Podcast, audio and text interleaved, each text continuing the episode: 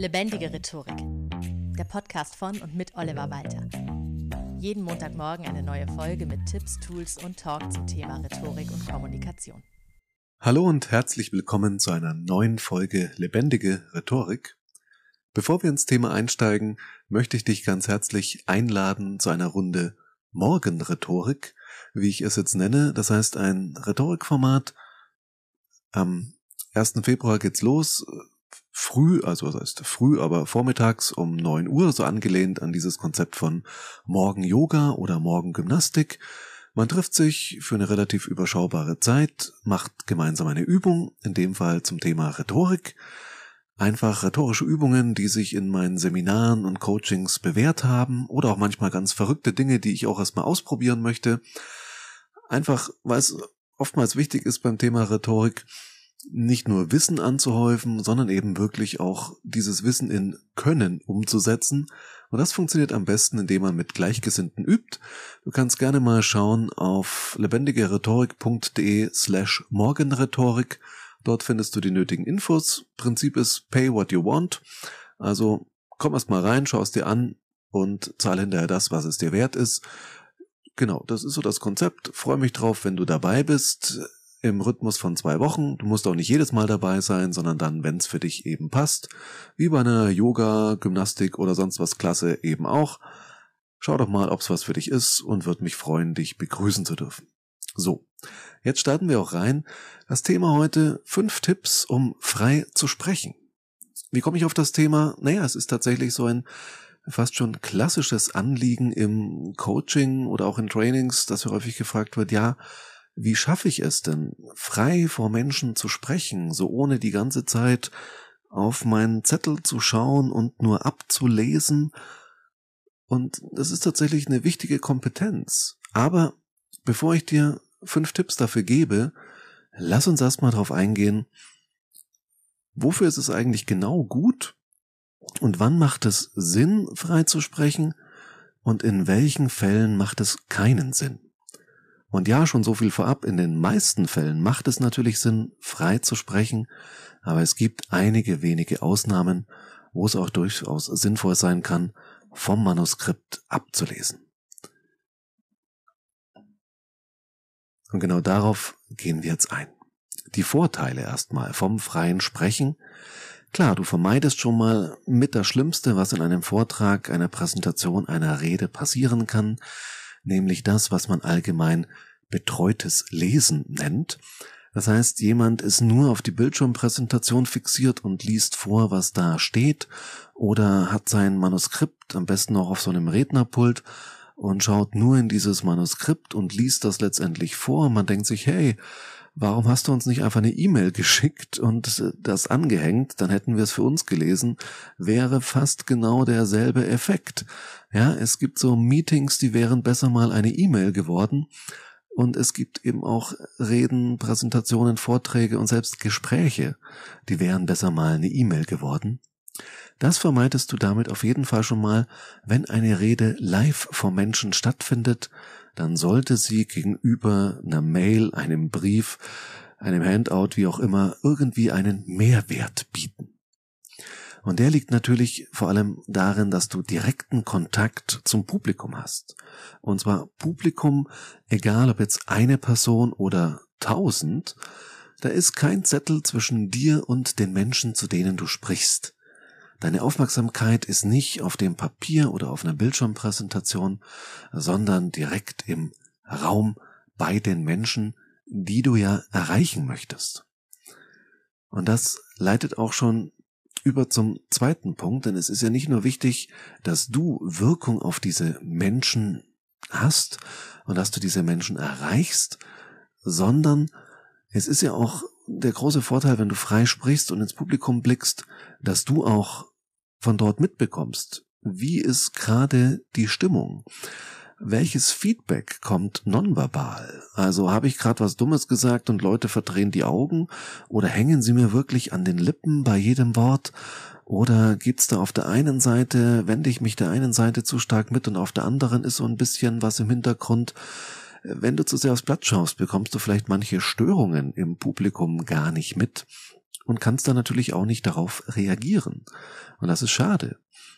Denn frei zu sprechen gibt dir die Chance, auch deine Rede, auch den Wortlaut an die Situation und die jeweilige Stimmung anzupassen. Du hast nicht im Manuskript etwas stehen. Am besten ist es, wenn bestimmte Dinge ins Manuskript geschrieben werden, äh, von denen du gar nicht weißt, ob sie an dem Tag hundertprozentig eintreten. Also dass Leute sagen, weil sie die Rede im August halten, ja, ich freue mich, dass wir uns trotz des schönen Wetters hier drin treffen und in dem Augenblick der Rede schüttet's wie aus Eimern, ja, weil auch im August kommt das vor. Das ist da natürlich ganz besonders blöd. Das heißt, es gibt einfach gewisse Dinge, die sollte man immer spontan einbauen, solltest niemals ein Manuskript wirklich eins zu eins ablesen. Außer, es gibt natürlich paar Ausnahmen, wie schon angedeutet, in denen es durchaus sinnvoll ist, auch abzulesen. Ein Beispiel dafür ist zum Beispiel der Deutsche Bundestag. Das hast du vielleicht schon mal gesehen, dass die meisten, die dort reden, ein Manuskript vor sich liegen haben und das auch mehr oder minder nutzen. Und das ergibt in diesem Kontext auch total Sinn. Denn im Bundestag sprechen die RednerInnen über sehr viele ganz unterschiedliche Themen und es gibt ständig neue Ereignisse, die besprochen werden, zu denen man sich teilweise unter immensem Zeitdruck äußern muss. Wer soll sich das alles merken? Wer soll sich in ein Thema so schnell, so tief einarbeiten, dass er dazu frei einen Vortrag halten kann? Zudem geht es ja oftmals auch um sehr komplexe Sachverhalte. Und das bedeutet auch, dass es zum Beispiel auch rechtliche Gründe geben kann, exakte Formulierungen sich aufzuschreiben und diese Formulierungen auch exakt so vorzutragen. Gerade in der deutschen Bürokratie sollte man es vielleicht nicht riskieren, irgendeinen Begriff so halb anzusprechen, sondern das muss dann halt auch wirklich eins zu eins sitzen. Auch bei freien Zeremonien, die ich auch gestalte, wo ich als Redner gebucht werde, habe ich ein Manuskript, auch wenn ich mich nicht immer eins zu eins dran halte.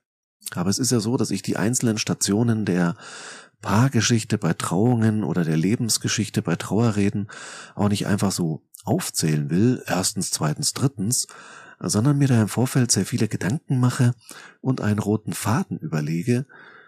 Zudem ist es ja gerade so, dass es bei den Trauerreden so ist, dass die meistens dann doch eher kurzfristig stattfinden, manchmal mit nur zwei Tagen Vorlauf. Und dann kann ich mir da auch nicht alles merken und einprägen. Und da auch niemand der Trauernden jetzt erwartet, dass ich mit der, wie man es neudeutsch sagen würde, Audience connecte, sondern viele so in ihren eigenen Gedanken hängen, aber trotzdem sehr wohl meine Worte wahr und auch mitnehmen, ist mir die spezielle ausformulierte Wortwahl dann wichtiger, als jetzt unbedingt frei zu sprechen in dem Fall. Ansonsten aber bei Seminaren, Coachings und so weiter, äh, Keynotes da spreche ich auch grundsätzlich frei und finde das auch ganz, ganz wichtig. So, jetzt hoffe ich, ist es dir ein bisschen klarer geworden, wann du freisprechen solltest, also in den meisten Fällen solltest du freisprechen, und wann es auch okay ist oder vielleicht sogar von Vorteil abzulesen. Das sind, wie du jetzt vielleicht schon ahnst, eher die Ausnahmen. Jetzt aber, wie versprochen, fünf Tipps, wie es dir leichter fällt, frei und ohne Manuskript zu sprechen. Erstens. Formuliere deine Rede aus. Klingt jetzt vielleicht erstmal seltsam, aber ist es gar nicht. Ich habe damals in der Schule von einem Lehrer in der siebten Klasse den Tipp bekommen vor Schulaufgaben, schreib dir einen Spickzettel, verwende ihn dann aber nicht, weil das Schreiben Dinge im Gehirn verfestigt. Das heißt, wenn du Dinge wirklich so Wort für Wort aufschreibst, auch wirklich schon so ausformuliert, wie du es im Idealfall sagen würdest, gerne auch in zwei, drei verschiedenen Formulierungen dir niederschreiben, dann haftet sich das viel besser in dein Gedächtnis ein. Und du kannst diesen Zettel oder dieses Manuskript natürlich trotzdem für Notfälle dabei haben. Es beruhigt dich vielleicht gerade die ersten paar Male, in denen du es versuchst frei zu sprechen.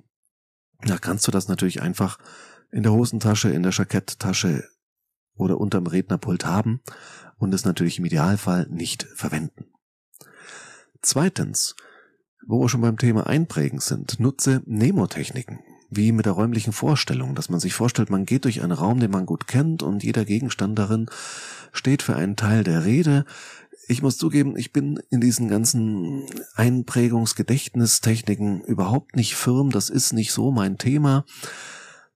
Aber es gibt da auch sehr gute Anleitungen im Internet und Nemotechniken ist ein Punkt, der dir dabei helfen kann, dich auch einfach sicherer zu fühlen, nichts zu vergessen.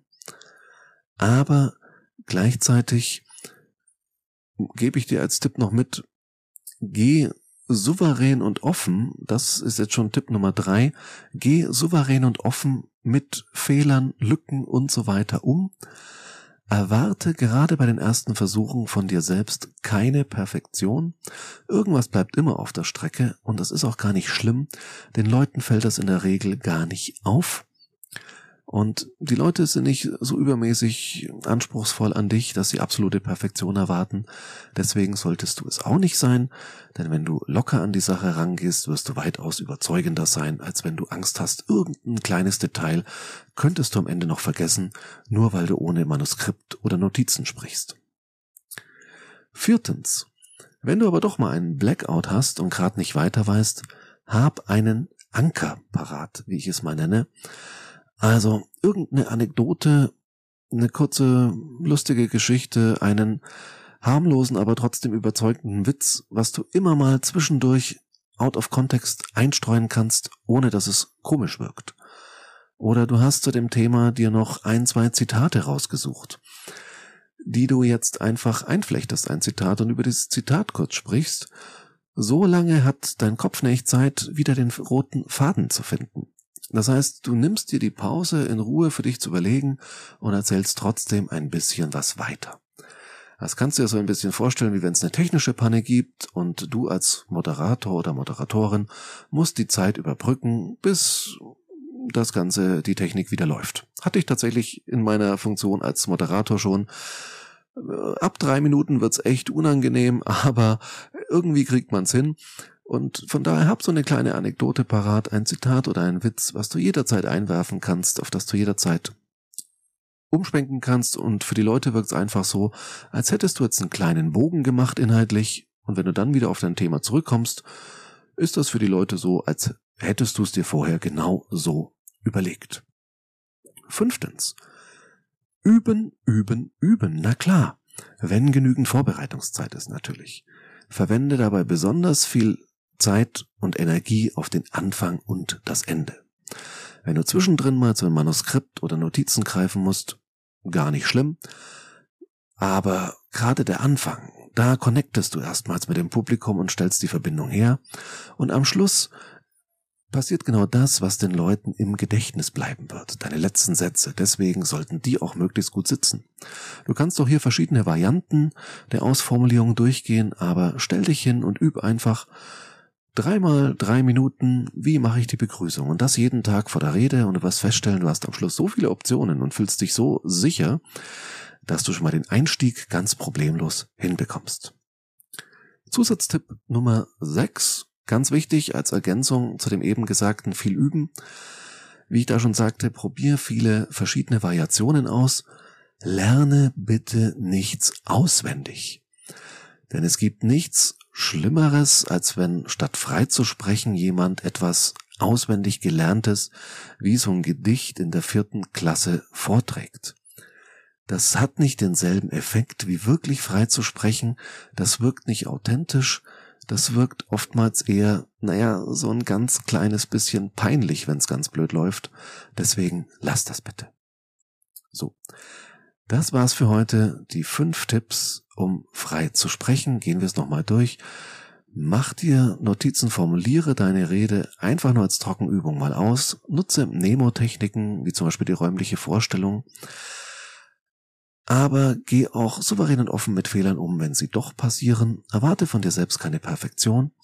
Hab trotzdem einen Anker parat, auf den du jederzeit zurückgreifen kannst übe viel im Voraus und lerne trotzdem nichts auswendig, denn es geht ja nicht ums Auswendiglernen, vor allem wirst du damit, sobald du mal mehr Reden halten musst, absolut nicht mehr glücklich, sondern lerne frei zu sprechen. Hausaufgabe der Woche dürfte soweit auch völlig klar sein. Probier's aus. Such dir einen Anlass, bei dem du es mal ausprobierst, frei zu sprechen. Vielleicht nicht gleich die alles entscheidende Präsentation deiner Karriere, aber einfach so einen kleinen Anlass und arbeite dich so von kleinen und kurzen Anlässen zu immer weiteren Ausführungen durch und du wirst sicher viel Spaß dabei haben und auch sehr überzeugend dabei sein. Ansonsten nochmal der Hinweis, falls du Zeit und Lust hast, bei der Morgenrhetorik dabei zu sein, schau mal auf meine Website lebendigerhetorik.de slash morgenrhetorik oder schreib mir Feedback unter feedback at rhetorikpodcast.de. Vielen Dank fürs Zuhören und bis zum nächsten Mal. Das war Lebendige Rhetorik, der Podcast von und mit Oliver Walter. Jeden Montagmorgen eine neue Folge mit Tipps, Tools und Talk zum Thema Rhetorik und Kommunikation. Wenn du Oliver Walter als Experten für lebendige Rhetorik buchen möchtest, schau doch mal auf www.walter-oliver.de.